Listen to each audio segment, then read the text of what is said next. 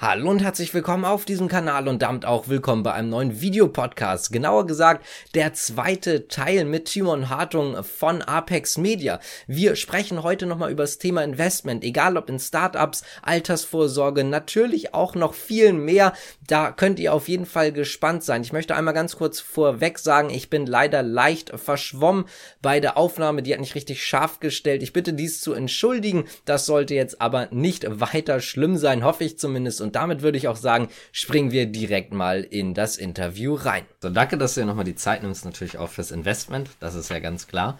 Und da haben wir noch ein paar mehr Fragen, tatsächlich auch welche, die mich sehr, sehr persönlich interessieren, weil ich ja, wie gesagt, auch im, im Investmentbereich hier unterwegs bin. Der ganze Podcast basiert ja auf dem Investmentbereich. Und da gab es aber tatsächlich auch ähm, Zuschauerfragen, äh, wo wir, wir haben so ein Discord, so ein Community-Discord, hast du bestimmt auch schon mal gesehen. Ähm, Und ähm, da haben wir uns so ein bisschen beeiert, äh, weil das witzige Fragen waren. Und zwar war das unter anderem ähm, die Altersvorsorge, oder ich habe mich darüber eigentlich mehr beeiert, aber gut. Ähm, die Altersvorsorge, wie sieht die bei dir aus? Ähm, sind die Säulen zum Beispiel Kinder, äh, Aktien, Eigentum und ETFs und so weiter? Und bei Kindern habe ich mich schon ein bisschen gefreut, dass äh, das als Säule da aufge aufgeführt wurde. Ja, es ist eine super spannende Frage außerdem, ne? Ähm, mit der Altersvorsorge. Ist ein Thema, was ich lange vor mir hergeschoben habe. Ich habe einmal ähm, 2007 haben wir bei der Ergo-Versicherung eine Altersvorsorge abgeschlossen. Da haben wir auch relativ viel eingezahlt und ähm, das sollte ein kleinerer, kleinerer Amount sein mittlerweile, aber das ist die einzige Altersvorsorge, die ich abgeschlossen habe. Das war ich natürlich in der gesetzlichen Rentenversicherung, als ich noch normal gearbeitet habe. Mhm. Ähm, jetzt als Selbstständiger muss ich sagen, haben wir ähm, das Thema bestimmt schon seit fünf Jahren intensiv besprochen, aber tatsächlich nichts in der Richtung unternommen, was die klassischen Vehikel angeht. Also klassisches Vehikel wäre für mich ähm, Altersvorsorge mit ähm, einer Versicherung oder einem Rentenfonds oder sowas. Das haben wir alles mhm. nicht gemacht. Ähm, überlegen wir auch noch, aber wir haben gesehen, dass wir lieber in andere Sachen investieren. Also die, die Säulenkinder haben wir, ja. Das heißt, falls wir so absichern müssen, okay, da haben wir zwei Jungs, ähm, das könnte, könnte klappen, ähm, vielleicht. Dann haben wir äh, bei dem Thema, wie gesagt, wie ich es gerade schon gesagt habe, so Rentenversicherung und so haben wir nichts gemacht. Ähm, aber wir sind stärker aufgestellt dann bei dem Thema Immobilien mhm. und bei dem Thema ähm, Krypto in dem Fall und haben Krypto tatsächlich dem, den Aktien vorgezogen, ähm, weil es zumindest von meiner Sicht aus in dem Fall einen, einen, andere, einen anderen Asset-Hebel hat. Mhm. Natürlich viel, viel risikoreicher, mhm. ne? ähm, aber ich glaube, da ist wieder ein bisschen so das Verständnis für Geld. Ne? Wenn, wenn, wenn viele Leute daran glauben an ein, ein Zahlungsmittel, dann funktioniert es auch als Zahlungsmittel. Ähm, wenn keiner daran glaubt, dann funktioniert es nicht. Ich glaube, dass bei den Themen Krypto, dass ähm, je nachdem, wie die nächsten Generationen auch die, das adaptieren, das ganze Thema, dass es dadurch nochmal viel, viel interessanter wird, auch als, ähm, sag ich mal so, als, als Investitionsobjekt. Ja. Mhm. Ähm, jetzt fairerweise rede ich nicht von Shitcoins, sondern dann doch von den Klassikern, Bitcoin, Ethereum und so weiter. Ähm, das fand ich ganz gut. Und ETFs ist ein Thema, womit ich mich auch schon lange beschäftige. Wir aber dann gerade rein investieren wollten, da war dann gerade der, der crazy Corona-Dip. Mhm. Ähm, da hat man überlegt, da voll reinzugehen. Und ähm, da hatte ich dann mit einem Freund von mir gesprochen, der sich sehr gut mit dem ganzen Thema Finanz aus, auskennt. Und der meinte, ja gut, wenn du da jetzt halt, ob du da jetzt 5.000 oder 10.000 Euro reintust, ist ja jetzt ist alles okay. Investiere es lieber in dein Unternehmen. Mhm. Ähm, das war auch eine spannende Aussage. Also das sind so die, sagen wir so, die Säulen. Bei uns sind die Kinder jetzt nicht so aktiv, die sind noch sehr klein. Aber das Unternehmen ist ein starker Faktor, den wollen wir so aufbauen, dass er auf jeden Fall dort massiv Geld zurücklegen kann. Mhm. Ähm, dann haben wir das Thema Immobilien, die sicherlich eine gewisse Stabilität bringen. Und dann haben wir das Thema, Thema Krypto. Ja, und ähm, wenn wir noch wie gesagt, wo wir, wo wir zu schwach sind, sind Aktien, ETFs. Da sollten wir mehr machen. Vielleicht noch was Sicheres für die Rente. Und äh, was wir uns manchmal anschauen, sind so ähm, sagen wir, werterhaltende Luxusobjekte. Ja. Stark. Genau. Witzigerweise, ähm, ich habe gerade, ich glaube, vorgestern ein Video äh, aufgenommen, wo ich äh, Krypto komplett auseinandergenommen habe. Oh, krass. Da, kann, ja. da oh, dürfen krass. sich die Zuschauer schon drauf freuen.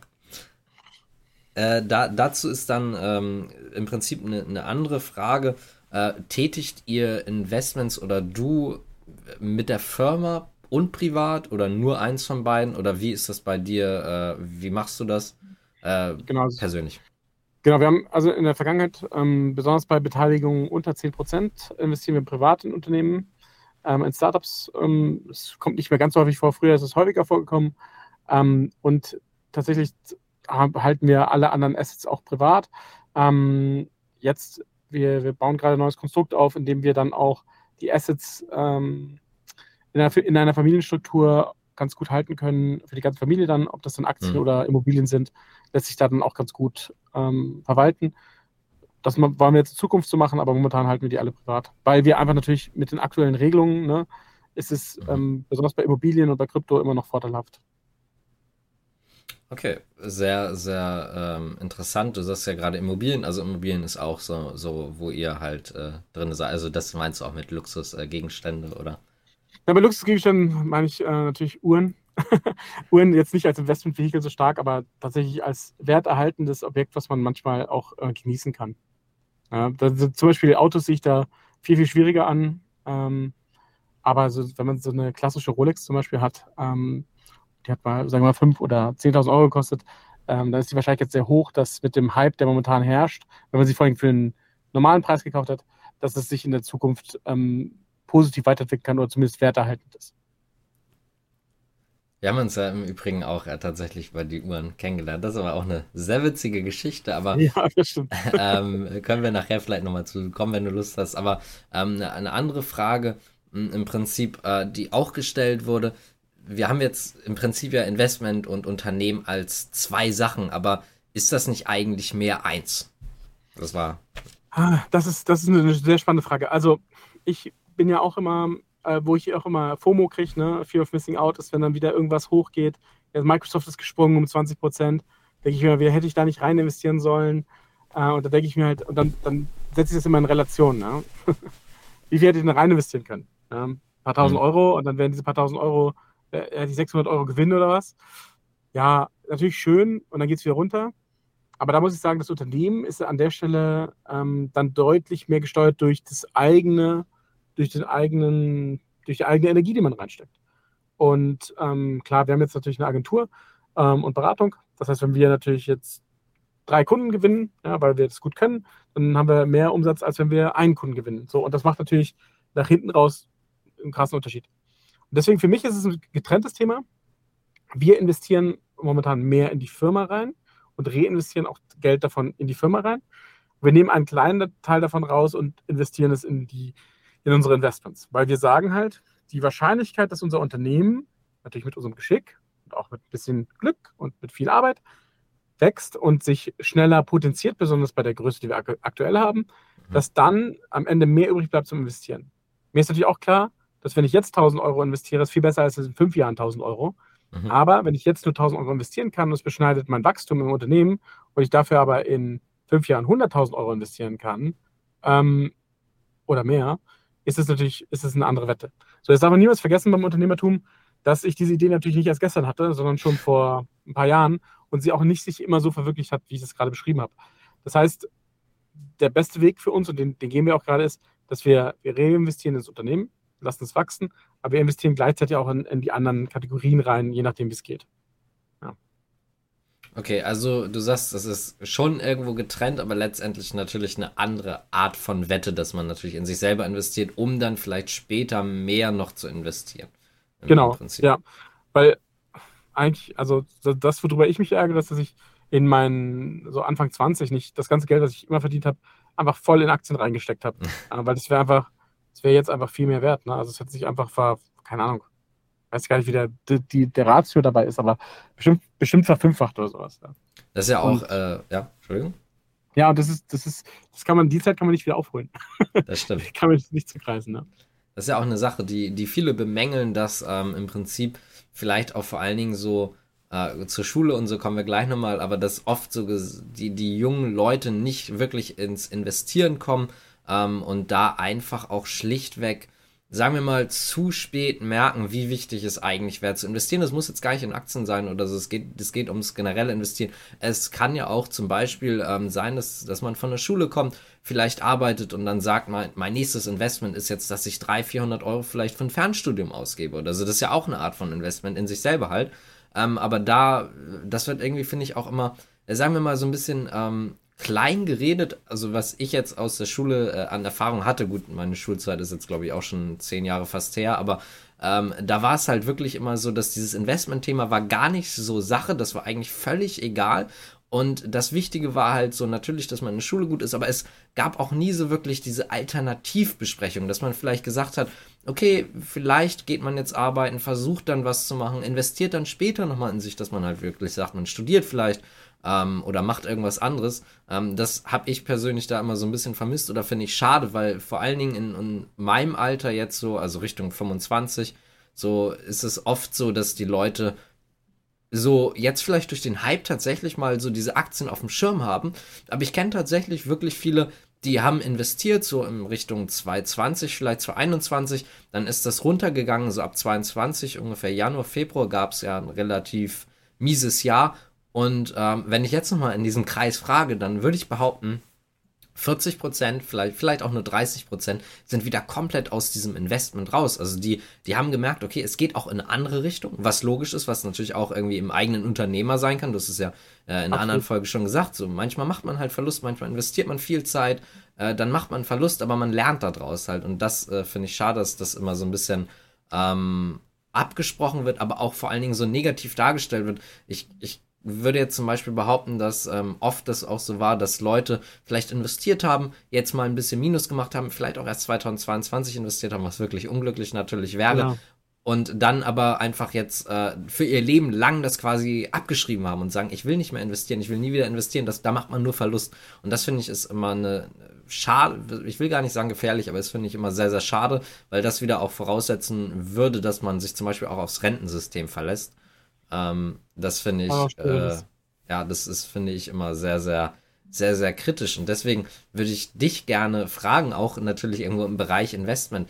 Äh, hast du damals oder in dem Alter, du hast jetzt gerade gesagt, du hast zum Beispiel nicht in Alphabet äh, investiert, beziehungsweise Google, ähm, hast du damals in diesem sag ich mal, in diesem Alter äh, darüber nachgedacht äh, zu investieren oder war dir vielleicht auch die Unterstützung dazu zu wenig? Also zu wenig dazu gelernt, immer eher so ein bisschen, ich weiß nicht, wie es bei dir war, aber bei mir im Umfeld war es auch immer sehr, sehr negativ geprägt, diese Sache und Investment. Da durfte man oder konnte man nicht so gut drüber sprechen, weil dann immer sehr, sehr negativ was äh, zurückkam. Wie war das so bei dir in der Zeit?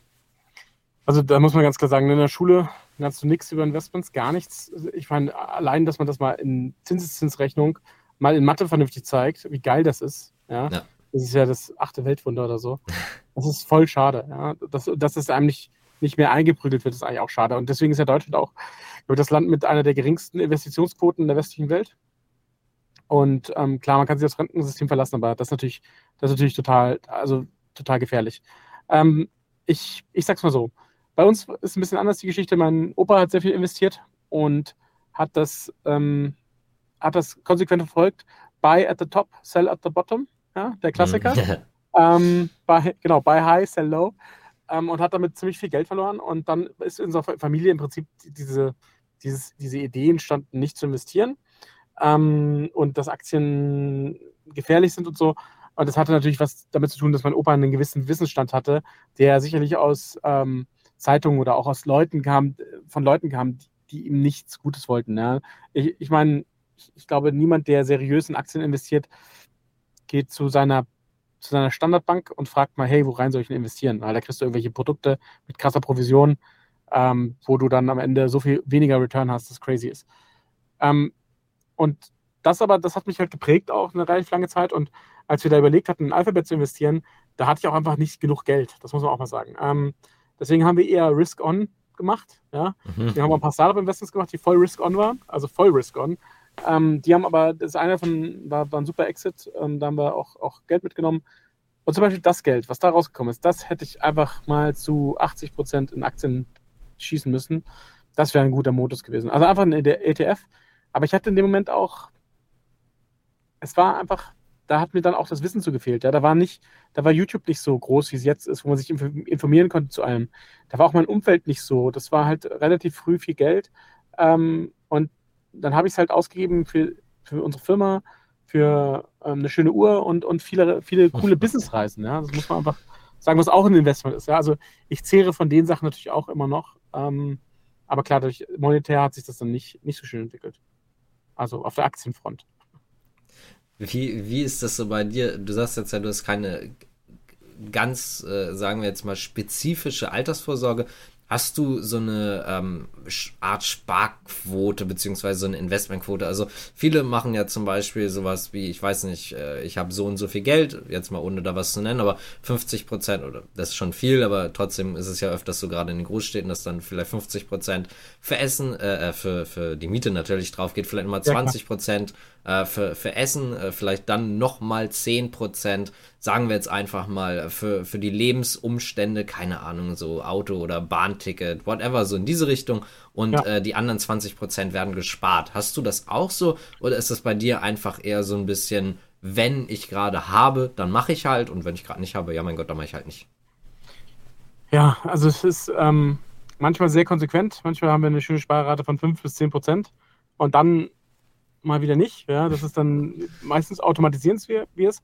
Aber ich stelle natürlich den Automatismus auch ab, wenn ich merke, jetzt gerade läuft das irgendwie total heiß alles und ist viel zu viel zu hot und stelle es dann erst wieder an oder dann lasse ich es auch aus und gehe dann sehr, wie soll ich sagen, ähm, ja, wenn dann alles am Boden liegt, dann kaufe ich halt was, was ein, wo ich denke, das könnte gut sein.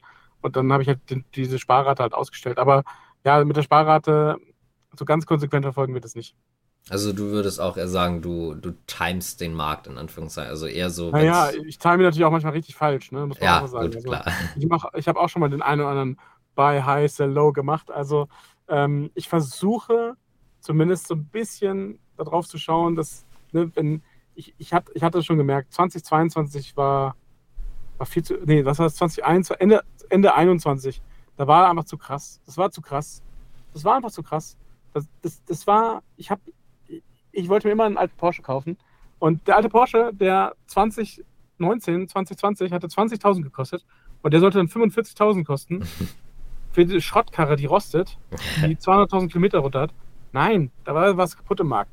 So, und sorry, dass ich sage, ne, ich kenne mich mit, nicht mit allen Aktien gut aus, aber Tesla bei der Bewertung, das kann nicht sein. Das kann nicht sein. Das ist, widerspricht jeder Logik, auch wenn die Software viel besser ist als alles, was die deutschen Hersteller machen.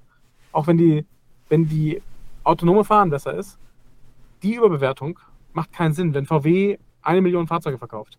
Und selbst wenn die eine viel geringere Marge haben, das ist einfach ein anderes Game. Ähm, und das, jetzt nichts gegen Tesla, ne? Elon Musk ist, ist, ist krass, ja. Iron Man in echt ist schon, schon ein krasser Typ. Ähm, aber das, das, war so ein Moment, wo ich mir gedacht habe, das, das kann nicht sein. Und da habe ich halt nichts investiert, da habe ich aber nichts gekauft. Da habe ich aber gesagt, nee, nee, nee, ich warte. Und dann äh, muss ich sagen, ne, dann ist ja alles so gedroppt. Dann habe ich ein bisschen was gekauft, aber auch zu wenig. Ne? Da habe ich dann mich auch nicht ganz ja. so getraut. Muss man auch sagen, da hatte ich auch ein bisschen Angst. Also das ist, ich, ich, bin bei, ich, bin, ich bin allen Emotionen unterlegen, die alle anderen auch haben. Ja. Ich habe immer FOMO, wenn es hochgeht, Fear of Missing Out, und wenn es runterfällt, dann denke ich mir mal, es könnte noch weiter runtergehen. Ich warte noch mal ein bisschen. Also quasi das, das Typische, das, äh, was ja. quasi jeder hat. Ähm, du sagst jetzt ja auch gerade, ähm, du hast in Startups damals schon investiert und hast es auch in den letzten Jahren jetzt auch mal gemacht.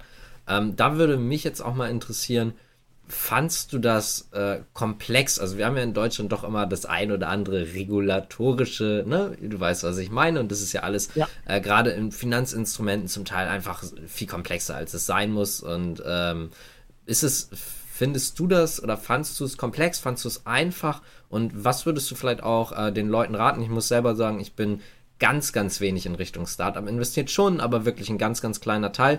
Gar nicht mal jetzt wegen der Situation an sich, sondern einfach, weil ich oft das Gefühl habe, dass ich mich nicht genug mit dem Startup befassen könnte, als dass ich wirklich sagen könnte, ich äh, mache da jetzt irgendwie einen nennenswerten Anteil rein, weil wenn das weg wäre, dann würde ich mich einfach tot ärgern, weil ich wusste vorher, dass ich mich nicht genug kümmern konnte darum. Äh, deswegen würde mich mal interessieren, wie es bei dir so ist, also in die Richtung. Ja. Genau, also ich hatte ein bisschen Startup-Erfahrung, dadurch, dass ich dann eine meiner ersten Stationen beruflich einfach im Startup war. Ähm, dadurch hatten wir dann auch sehr viel Kontakt zu anderen Startups, habe natürlich dann sehr viel mitbekommen, hat dann sehr viel Kontakt zu den verschiedenen Startup-Investoren, ähm, die es da draußen gibt. Ähm, und da bin ich halt teilweise mit auf die Reise gegangen. Ja. Das heißt, da gab es dann halt eine Empfehlung und dann habe ich mir das halt angehört und aus Online-Marketing technischer Sicht konnte ich ein paar Sachen ganz gut beurteilen und habe dann da investiert. Und das ist aber auch muss man auch sagen, die, die Trefferquote ist jetzt nicht, nicht super gut oder sowas.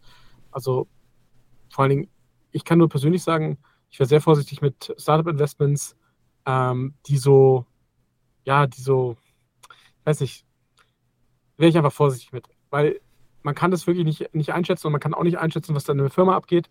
Es gibt tausend Gründe, warum es nicht funktionieren kann. Und deswegen sind ja die Bewertungen und die Gewinne auch so hoch. Weil wenn mal ein Facebook klappt, dann ist das total verrückt. Ja, dann ist das total krass. Aber das ist in Deutschland extrem selten. Und jetzt ähm, gibt es ein paar gute Startups, aber ich würde eher, ich würde eher versuchen, äh, in so ein Later-Stage-Startup mit, mit, mit Geld reinzugehen, mhm. wo man die, die Richtung schon deutlich besser erkennen kann. Wir, wir hatten Glück einfach, das muss man sagen. Wir haben in eins investiert, das war gut. Das Team war gut, die hatten eine gute Geschäftsidee, es hat aber gut funktioniert. Ähm, da hatten wir Glück. Und bei dem anderen, das Investment ist jetzt, glaube ich, sieben Jahre alt. Das läuft immer noch. Und ich glaube, da weiß ich, ob da noch was passiert. Also, ja, und ein paar sind auch schon einfach weg. Ne? Also, ja. wir, haben, wir machen ja keine, keine riesigen Tickets oder so, aber ähm, so ein bisschen was investieren wir halt und es ist, ist super risk-on. Also, ich würde sagen, im Vergleich zu Bitcoin ja, ist mhm. Startup-Investment nochmal noch mal, noch mal risikoreicher. Okay, und wie, wie findest du das so regulatorisch? Also das, was man alles erfüllen muss und so, findest du, äh, oder auch zum Beispiel, äh, vielleicht gar nicht mehr nur Startups, sondern auch wirklich in, in andere äh, Arten von Firmen einzusteigen. Mhm. Ich finde es, find es eigentlich gar nicht so, so schlimm. Ja, also es ist ein bisschen Regulation hast du natürlich schon.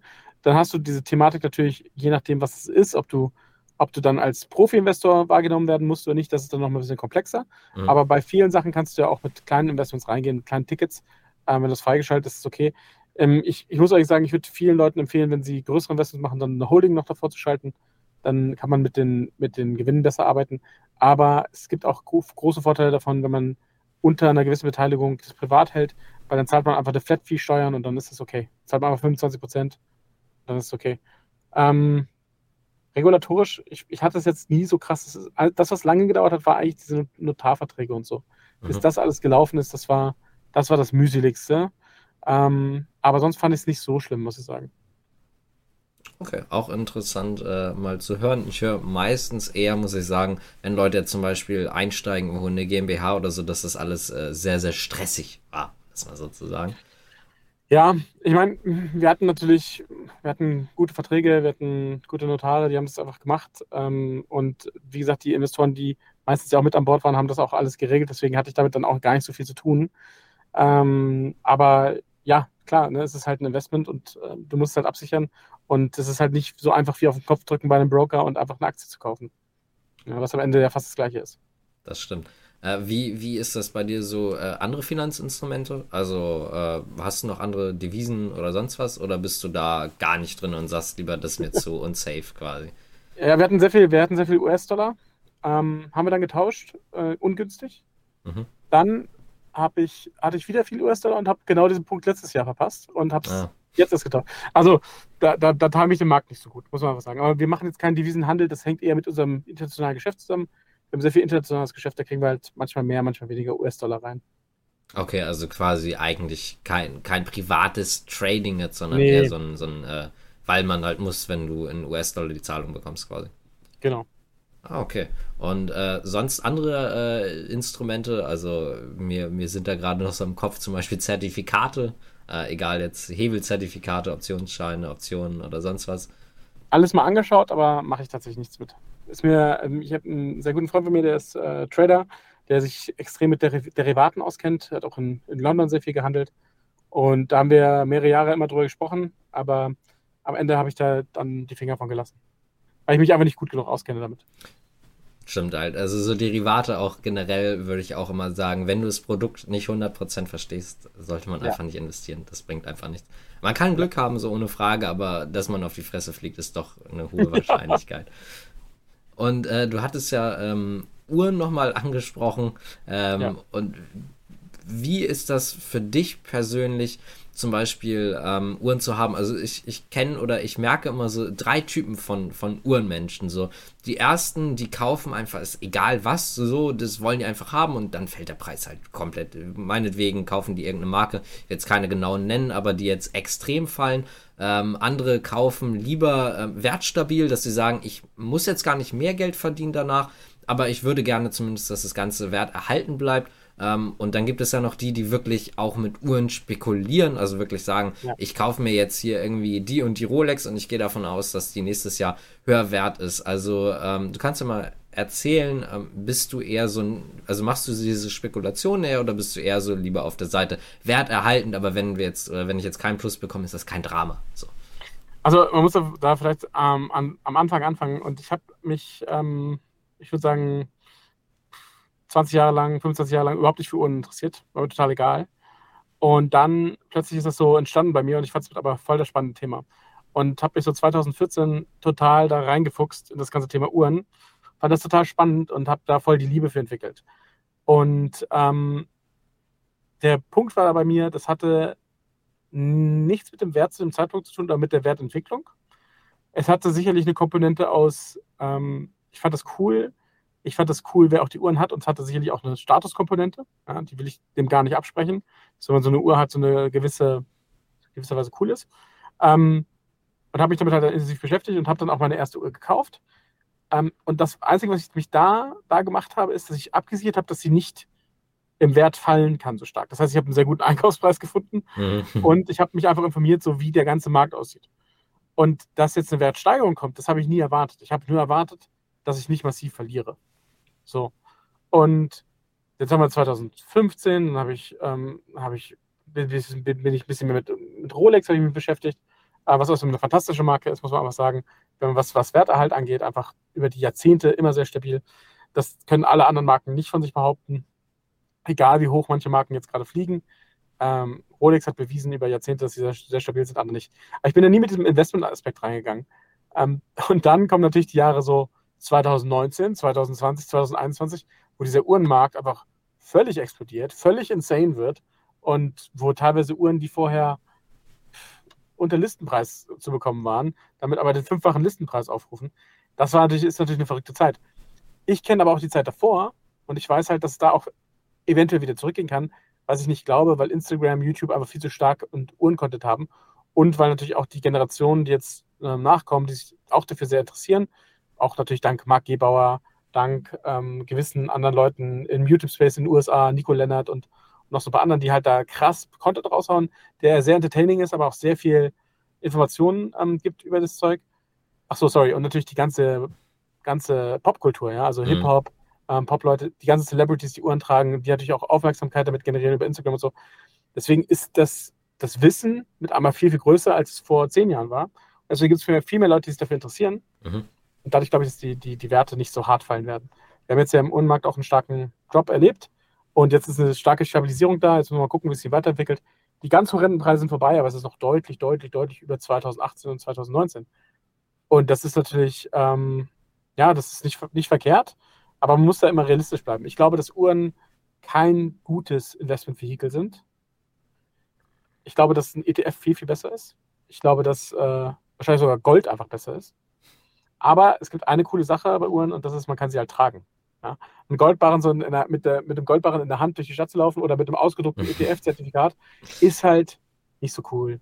Ja, deswegen, ich meine, schau die Deutschen an, die Deutschen lieben ihre Autos, alle haben die geilsten Autos. Ja, die Uhren ist, Uhren ist das, das gleiche Ding, nur in, in grün. Ja? Also von daher nur mit einem anderen Werterhalt, ne? Der, weiß ich nicht, der, der coole Golf GTI, der ist dann halt auch fünf Jahre später die Hälfte wert. Aber die Uhr eventuell nicht.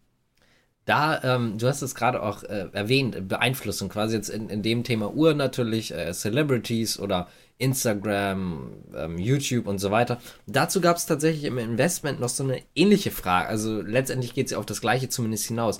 Ähm, du hast jetzt gesagt, du bist jetzt in diesem Aktien und so weiter Bereich nicht ganz so investiert. Trotzdem ähm, könntest du das vielleicht mal beantworten. Was hältst du von dieser starken Beeinflussung von Aktien? Also ich denke mal, wenn ich das jetzt richtig die Frage verstanden habe, dann ist die in diese Richtung, ähm, dass es ja doch durchaus ähm, viele sagen wir mal, Influencer gibt, äh, die auch einfach zum Beispiel zu einer Aktie raten, auch wenn das eigentlich so nicht in Ordnung ist, weil viele von diesen eigentlich keine Anlageberatung machen dürften. Aber gut, davon jetzt mal ab, ähm, da gibt es ja doch einfach sehr, sehr viele, die dort diese Beratung machen.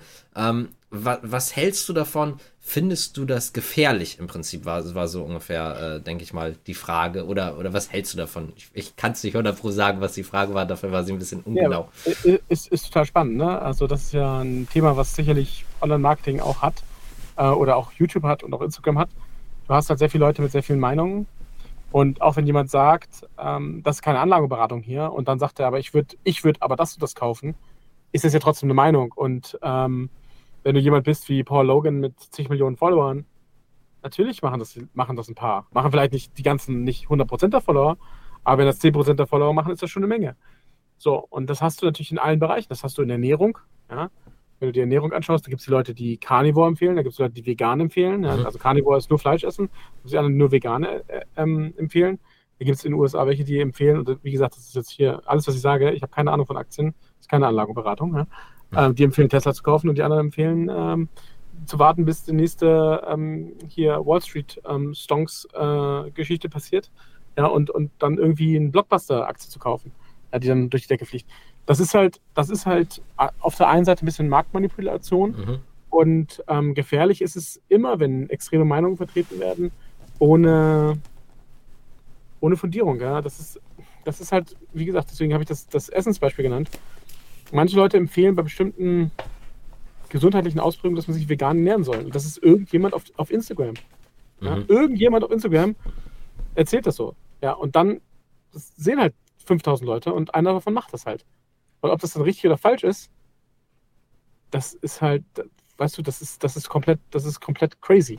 Und das ist genauso natürlich ähm, bei Aktien auch. Niemand weiß, wie das Portfolio von der Person aussieht, die es sich anschaut. Und dann investiert er irgendwo rein und das Risiko kann viel zu hoch sein für die Person. Ja, und das ist jetzt bei Geld, Geld verliert man und dann ist halt weg, okay. Gesundheit ist ein bisschen anders.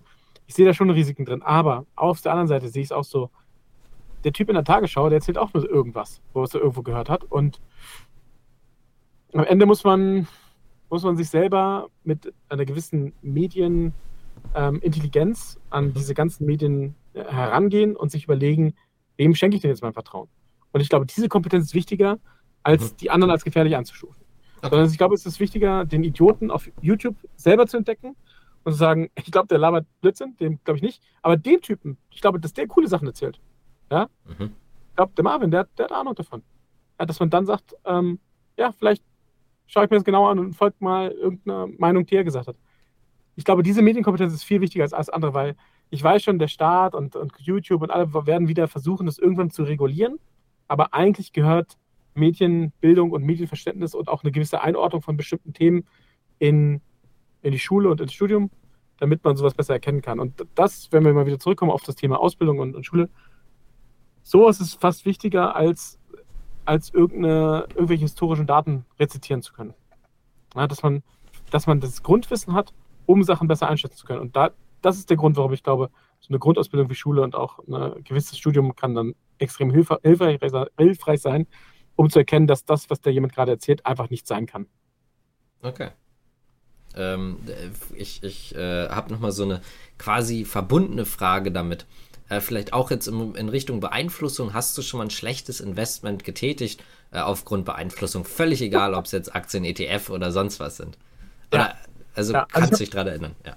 Ich habe ja sehr wenig, sehr wenig Investments insgesamt, aber es ist einfach, ähm, wir haben dann mal für äh, ein paar hundert Dollar ein äh, bisschen Shitcoins gekauft.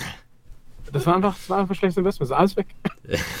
alles Zero, ja. Alles Zero. Und vielleicht, aber das, das, das war Beeinflussung, ne? Wir hatten da so eine, so eine Gruppe von Krypto-Experten und die haben dann uns mhm. empfohlen, ne, so das und das musst du kaufen, das ist voll krass. Das war natürlich alles, alles Schrott. Äh, und das schlechteste Investment im Aktienbereich, was ich gemacht habe, das habe ich aber selber, das war ich selber so überzeugt von. Das ist auch schon ewig her. 2012 habe ich mir gedacht, so, hm, was wird in Zukunft immer benötigt werden? Gas, Gas. Was ist gerade unterbewertet? Gazprom. Und dann habe ich äh, Gazprom gekauft, äh, was natürlich jetzt auch, ich weiß gar nicht, ob das im, im Depot noch geführt wird oder nicht. Es waren fairerweise auch nur 250 Euro. Ja? Aber ähm, das war, glaube ich, mein schlechtestes Investment, weil ich glaube, das war, das war ein großer Fehler. Zumindest dann, also ich weiß, ich weiß überhaupt nicht, ob was, was mit. Ich muss mal gucken, wo es liegt, aber. Also äh, äh, als, als Info dazu äh, quasi, ich habe Gazprom selber äh, im Depot. Ähm, ja. Ich habe äh, die tatsächlich auch mal äh, gekauft. Und äh, ich habe ein Abfindungsangebot bekommen von 2 Cent die Aktie. Ähm, ich meine natürlich ein Kaufangebot, auch wenn sich das wie eine Abfindung anfühlt. Und die lag oh. lau, also ist nicht mehr so viel auf jeden Fall. Okay. also du kriegst nicht mehr viel dafür. Oh, das war natürlich, also, aber das war, das war fairerweise, das war meine, ist auf meinem eigenen Wissen gewachsen. Ne? Das war so ein, naja, egal. Aber wie gesagt, schlechte Empfehlungen habe ich auch schon viel bekommen. Ähm, ist auch immer die Frage, wie man da vorgeht. Ähm, ich bin da bin da mittlerweile, ich versuche nicht Stockpicking zu machen oder Coinpicking zu machen oder sowas versuche ich nicht zu machen, weil ich, ich, ich das Gefühl habe, dass ich da einfach zu wenig, wenig drüber weiß. Also einfach, einfach so, ich habe Sachen, wo ich mich extrem für begeistern kann. Das ist so mhm. digitales Marketing, da kenne ich mich super detailliert aus. Ähm, aber sowas so bei Stocks, da bin ich dann doch einfach, ich weiß, da gibt es coole Faktoren, die man sich anschauen kann, aber die gucke ich mir nicht an, dann kaufe ich nach Gefühl und wenn ich nach Gefühl kaufe, ich glaube, das ist keine gute Idee. Okay, das, du hast jetzt quasi auch schon direkt die nächste Frage mit beantwortet, die wäre gewesen, ähm, bereust du irgendein Investment wirklich stark? ähm, also, ja, stark. ja, die, die ganze Form bereue ich nicht so stark, es war nicht so viel, es war, es war nicht so viel, deswegen war es okay. Ich überlege gerade, ob ich irgendwas bereue bereue wahrscheinlich eher die, die Dips, die ich nicht gekauft habe. Weißt du? Ich wollte gerade sagen, also ähm, das wäre natürlich auch eine interessante Frage. Ich weiß nicht, äh, im anderen Podcast hatten wir schon über Alphabet einmal gesprochen. Du hattest ja gesagt, dass du ja. damals zu Dotcom die äh, nicht gekauft hast. Äh, deswegen würde mich mal interessieren, was bereust du denn am meisten, was du nicht investiert hast? Auch hier ganz egal, ob es vielleicht damals, wo du die Chance hättest, ein Startup, das jetzt vielleicht größer ist, oder ob es eine Aktie mhm. ist, ein ETF ähm, oder egal was. Äh, hast du da irgendwas, was du wirklich bereust, dass du es nicht gemacht hast? Obwohl du also, kurz davor standst vielleicht. Sogar. Genau, also bei Google muss ich fairerweise sagen, das war so früh, da hatte ich auch nicht, hatte ich nicht so viel Geld. Da, da, da ja, lag ich aber komplett falsch. Da lag ich aber komplett falsch. Aber bei Facebook, Facebook hatte ich eigentlich ganz gut und ich, ich dachte, das geht nicht mehr höher. Und da hätte ich eigentlich auch gut investieren können. Das hätte sich von, das wäre beim IPO oder kurz nach dem IPO gewesen.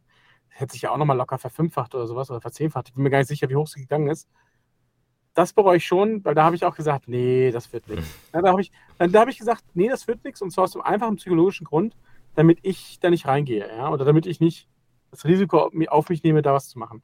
Das, das bereue ich schon. Das fand ich schade, dass ich das nicht gemacht habe. Ähm, ich weiß, dass es jetzt momentan nicht die höchstbewertete Aktie ist, aber Facebook war lange Zeit ein sehr, sehr cooles Unternehmen. Wir waren auch mal da vor Ort und haben es mal angeschaut. Ist schon, ist schon, ist schon beeindruckend, was sie da aufgebaut haben.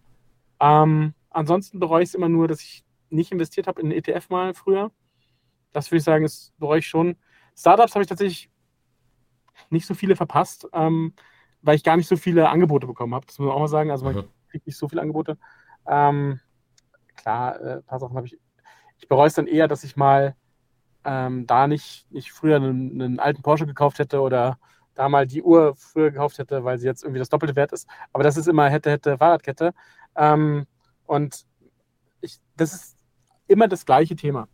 Bei einem Dip oder bei, wenn es dann nicht den Mut zu haben, da reinzugehen. Und das bereue ich eigentlich eher, dass ich da nicht den Mut hatte zu sagen, hey, ich tue jetzt mal eine kleine Summe da rein oder so. Das, das bereue ich. Mhm. Ja.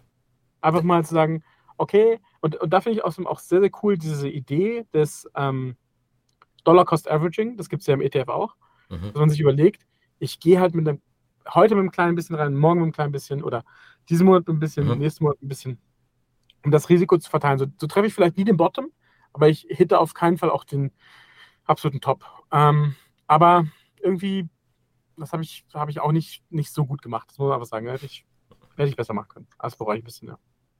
Okay. Hast du sonst irgendwas, was du äh, zum Investment nochmal erzählen möchtest? Äh, irgendwie eine witzige Story oder so? Ansonsten, weil meine Fragen sind jetzt äh, quasi äh, beantwortet worden. Und ich denke, äh, zumindest die Fragen, die wir bekommen haben im äh, Discord oder auch privat, wurden auch beantwortet. Deswegen würde mich mal interessieren, ob du da noch irgendwie was zu sagen möchtest oder eine witzige Geschichte hast oder in die Richtung. Ja, so, so, so witzig sind ja meine Geschichten zum Thema Investment gar nicht, ähm, weil ich, wie gesagt, weil da auch gar nicht so, so, so, so, so krass drin sind. Ähm, aber am Ende des Tages, glaube ich, investieren ist, ist mega sinnvoll. Ne? Also man sollte es nie, nie machen, um nie voll investieren, so dass man dann nicht mehr, nicht mehr leben kann. Ich glaube, das ist nicht so cool. Aber man sollte eine gute Balance finden. Ähm, ich glaube, eine, sich eine Sparquote zu, zu, suchen und die festzulegen, ist, glaube ich, super sinnvoll. Das sollte ich auch machen. Äh, und ansonsten muss man auch, muss man auch sagen, es ist, es ist natürlich, ähm, man, man kann nie alle Opportunities mitnehmen und man kann nie alle Dips mitnehmen. Und ähm, wenn es wieder hoch ist, werden alle eure Freunde euch eh anrufen und fragen, hey, wo kann ich denn rein investieren? Wann geht es wieder runter und so weiter. Und sobald es unten ist, meldet sich wieder keiner mehr, weil sie alle die gleichen Emotionen und Ängste haben. Und genau dann, wenn keiner mehr darüber spricht, ist, glaube ich, immer ein guter Zeitpunkt zu investieren. Da möchte ich äh, ganz kurz, weil es mir einfällt, auch nochmal was zu sagen, weil ich es auch leider, ähm, ich habe mich natürlich auch in, in, letzter Zeit mit den Uhren auch äh, sehr, sehr viel befasst. Und ähm, darüber haben wir uns tatsächlich ja auch kennengelernt. Also ich habe eine ja. Uhr verkauft, wenn ich das erzählen darf. Klar. Ähm, ich habe eine Uhr verkauft ähm, und äh, wir sind darüber tatsächlich in Kontakt gekommen, weil du sehr interessante Fragen hattest. ähm, zu der Uhr und äh, da möchte ich jetzt ganz kurz noch was zu sagen, auch gerade weil es das Investment angeht und weil mir das immer auf dem Herzen liegt. Ich habe ähm, viele Foren danach natürlich auch durchschaut, was man vielleicht für Uhren kaufen kann. Und mir ist da leider oft aufgefallen, dass wirklich einige äh, zum Beispiel Uhren über Raten kaufen oder tatsächlich einen Konsumkredit dafür aufnehmen. Und da möchte ich wirklich nochmal sagen, so, es ist natürlich immer eure Entscheidung, so letztendlich keine Anlageberatung, aber ich würde mir persönlich nie irgendwie einen Kredit aufnehmen, nicht für eine Uhr und auch kein, für kein Investment. Wenn das schief geht, du bist immer ja. der gearscht. Und deswegen, das möchte ich nochmal ganz kurz dazu sagen, weil wir einfach über diesen Luxussektor jetzt auch gesprochen haben. Und ich finde es immer sehr, sehr gefährlich, wenn ich dann lese, ähm, dass zum Beispiel, ich glaube, Breitling war das, ich weiß nicht, du hast, kennst dich vielleicht sogar ein bisschen besser mit Uhren aus, aber ich glaube, auf der Breitling-Website kann man tatsächlich mittlerweile irgendwie auf Raten zahlen. Und das finde ich sehr gefährlich ja. tatsächlich, weil ich, ich also verstehe diese, diese, diesen Sinn, aber ja. Ja, also da, da, da noch vielleicht so psychologisch äh, was zu. Ähm, 1000 Euro haben und dann 100 Euro mehr haben, ist nicht so schlimm wie 1000 Euro minus haben. Also andersrum. 1000 Euro minus zu haben, ist so viel schlimmer, als die 1000 Euro zu haben plus diese 10%, die man vielleicht gemacht hat über zwei Jahre. Es ist so viel weniger wert als diese minus, also diese minus 1000 sind einfach, das ist, das ist nicht minus 1000 und plus 1000, auch wenn es nummernmäßig so ist. Aber Schulden zu haben ist einfach nicht geil. Also, ja. es geht niemals das Risiko ein, für 10% mehr ähm, so viel Schulden zu haben. Also, das macht sich, das macht es macht bei Immobilien Sinn, wo sich die Preise ganz, ganz wenig bewegen. Aber es macht auf keinen Fall Sinn bei, bei, bei Luxusuhren, wo man nicht weiß, wo der Markt in sechs Monaten steht. Und eine Sache dürft ihr auch niemals vergessen: die, die, die Preise, die ihr auf Chrono 24 seht, das ist nicht die Realität. Ja? Das ist das, was sich nicht bewegt. Ihr könnt von allen Chrono 24 Preisen eine ganze Menge Geld abziehen. Das ist der realistische Preis. Und wenn ihr mal selber eine Uhr verkauft, dann merkt ihr, wie fies das ist. Außer ihr seid gerade in so einem krassen, crazy Markt wie 2021, aber sonst bewegt sich da nichts. Und ich kann es euch sagen, aus den vielen Jahren, wo ich immer mal wieder Uhrenanfragen gemacht habe, ich, ich bin ja, ich brauche ja, um eine Uhr zu kaufen, brauche ich gefühlt drei Jahre Recherche, ja. Deswegen ist es auch ein Hobby von mir. Aber ähm, da ist, die Uhren bewegen sich aber nicht. Ich habe da, da Uhren angefragt, die lagen da sechs Monate, ja? die haben sich nicht mhm. bewegt. Und dann habe ich da nochmal, also das ist halt nicht die Realität, dass man, wenn man sagt, oh, ich habe jetzt die Uhr bekommen, oh, ich habe jetzt 50% Gewinn gemacht, das stimmt nicht. Das stimmt nicht. Ihr, ihr müsst erstmal probieren, sie weiter zu verkaufen. Ja. Weil da ist Angebot im Markt. Und die Händler kaufen euch die auch nicht ab, weil die wollen ja auch nochmal Marge machen. Also seid da einfach vorsichtig und da laufen halt viele auch dann in diese Gefährdung rein, ähm, dass man denkt, hier, ich mache mal schnell ein paar tausend Euro Profit. Hm, so einfach ist es dann auch nicht. Auf jeden Fall, äh, aber natürlich, um das nochmal allgemein zu sagen, es geht auch, also ich habe das jetzt natürlich auf Uhren bezogen, es geht aber auch nicht nur auf Uhren. Wir haben tatsächlich auch schon ähm, Nachrichten bekommen, auch hier natürlich jetzt nichts Genaues, aber sowas von wegen, ähm, ich habe viele Schulden, ich habe mir Aktien gekauft und die sind jetzt im Minus. Ich muss jetzt aber tilgen, was soll ich machen? Das ist immer, das ist immer ganz, ganz ärgerlich und, und ich finde auch ganz, ganz, ja, ärgerlich für die Person, aber mir tut das auch immer auf der einen Seite sehr, sehr doll leid, weil ich mir immer denke, okay, das hätte nicht sein müssen, jetzt wirklich. Ähm, auf der anderen Seite, ich verstehe natürlich, wenn Leute schon so verzweifelt sind, dass sie vielleicht Schulden haben, dass sie wirklich auf die Idee kommen, Aktien zu kaufen. Ich meine, dafür musst du ja dann auch schon einen gewissen Gedankengang haben. Ähm, das heißt ja, du hast dir zumindest Gedanken darüber gemacht, da irgendwie wieder rauszukommen. So letztendlich. Aber das ist, denke ich persönlich, einfach die falsche Meinung oder das, das ist die falsche Idee. Aber das muss jeder selber wissen. Ich wollte es aber nochmal erwähnen, weil wir darüber gesprochen haben. Ja. Und damit würde ich dann auch sagen, ähm, danke fürs äh, Interview oder fürs Gespräch. Ähm, ich fand es sehr schön, dass du äh, hier mal äh, dir die, ich weiß nicht, ich habe leider gar keine Uhr gerade um, aber bestimmt anderthalb Stunden schon um oder sowas in die Richtung, dass du dir die Zeit genommen hast. Freut mich auf jeden Fall sehr. Und äh, danke. Super gerne. Dafür. Hat Spaß gemacht. Danke dir. Und äh, dann hört man sich. Ja, bis bald. Ciao. Ciao. Und das war's jetzt auch wieder mit dem Videopodcast. Ich hoffe, es hat euch gefallen. Wenn euch mehr davon interessiert, könnt ihr uns natürlich gerne schreiben. Wir sind dann auch dabei, immer noch mal andere Gäste einzuladen. Ich hoffe, es hat euch jetzt aber hier und genau so auch gefallen. Wenn es euch gefallen hat, dann würde es uns natürlich freuen, wenn ihr abonniert, wenn ihr liked, den Podcast bewertet, followt und so weiter und so fort. Und natürlich auch gerne noch mal bei Timon selber vorbeiguckt bei Apex Media. Einfach mal reinschauen, wenn euch das ganze Thema interessiert dann würde es euch natürlich auch helfen, wenn ihr dann die Hilfe auch braucht. Und damit würde ich sagen, danke fürs Zuschauen und natürlich auch zuhören oder beides. Bis zum nächsten Mal. Ciao.